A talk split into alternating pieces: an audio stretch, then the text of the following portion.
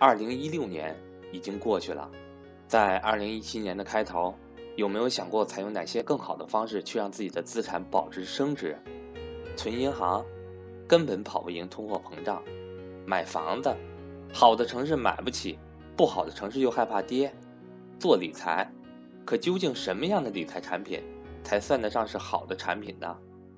而我又应该怎么选择呢？二零一七年。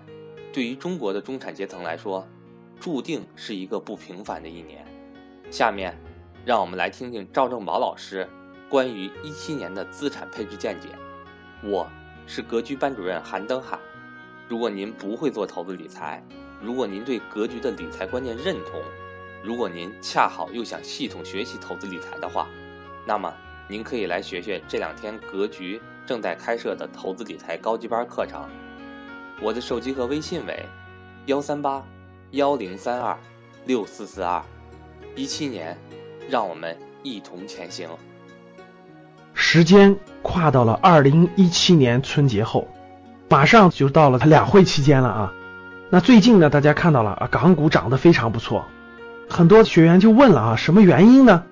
其实啊，是有大量的国内无处可去的资金，通过沪港通、深港通的方式流入到了港股。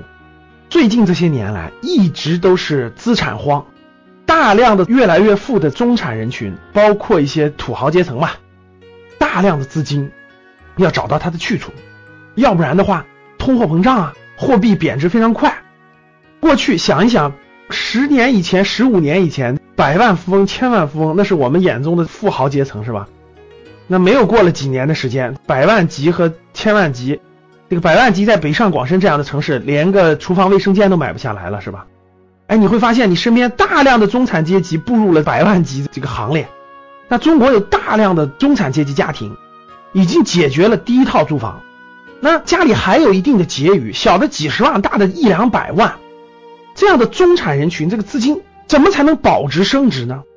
大家都知道，存的银行的定期和活期，那是肯定跑不赢通货膨胀的。买银行的理财，那也没多少收益，收益现在降的非常非常低了，而且还要承担一点风险。买房子吧，能买的城市都限购了，基本都不能买；不能买的城市那多了去了，随便买，但是都不敢买。为什么？我相信大家都明白。好的，中国能投资的那城市就那么十几个、二十个，都限购了，买不了。不能买的那那些三四五线城市，大量的房产那都不能买，为什么？没有带不来现金流，不能升值，未来收房产税全是累赘。那这么多资金去哪？那资金出海外吗？都到海外去那个买海外资产吗？更不靠谱。对于中产人群来说，还达不到海外资产配置的层次，海外也有巨大的风险，不适合中产人群。所以，哎，大家可以看到，最近港股涨得比较可观哈啊，有一部分资金是通过沪港通、深港通啊去港股买了一些好公司的股权。为什么呢？因为国内的一些好公司，有些公司是两地上市的，对吧？港股、深股两地上市的，港股的很多公司的价格比较便宜，比内地有一定的优惠，可以说是价值洼地吧。所以最近港股涨得比较好，大家也可以看得出来，春节后 A 股也在缓慢的上涨当中。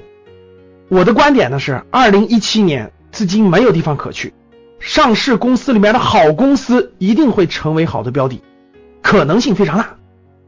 所以呢，我认为二零一七年应该是结构性的这种小牛市的概率是比较高的啊。如果是爱学习的、爱分析的、爱动脑筋的这个咱们的中产人群，值得认真分析和研究，选一些低估的、业绩非常好的蓝筹公司，做一定的资产配置，呃，应该是一个有利的选择。